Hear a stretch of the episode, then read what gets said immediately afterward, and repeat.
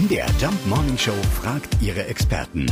Fakt oder Fake? Tja, so ein bisschen Aufregung gehört ja irgendwie auch dazu, aber leidet wirklich jeder zweite Schüler unter Prüfungsangst? Wir fragen nach bei Psychologe Dr. Dirk Baumeier. Ja, das ist ein Fakt. Vor Prüfungen besetzt fast jeden zweiten Menschen Angst. Aber es liegt keine Schande in der Furcht vor der Schlacht. Mittelgroße Prüfungsangst ist nämlich ein Programm unseres Gehirns zur Leistungssteigerung. Ja, also durch sie wird unser Wachheitsgrad erhöht und unsere Konzentration geschärft. Außerdem steigert sich unser Reaktionsvermögen. Wenn sich vor Prüfungen also Unruhe mehrt, so ist dies auch ein Zeichen dafür, dass unsere Psyche vorab Aktivierungen übt. Durch welche schwere Prüfungen wir auch gehen mögen, sollten wir uns immer gegenwärtig halten, in letzter Instanz ist jedes Individuum stark wie die Welt. Ja, und mit solch aufbauenden Worten wird auch das Bio-Abi in Sachsen heute ein Klacks.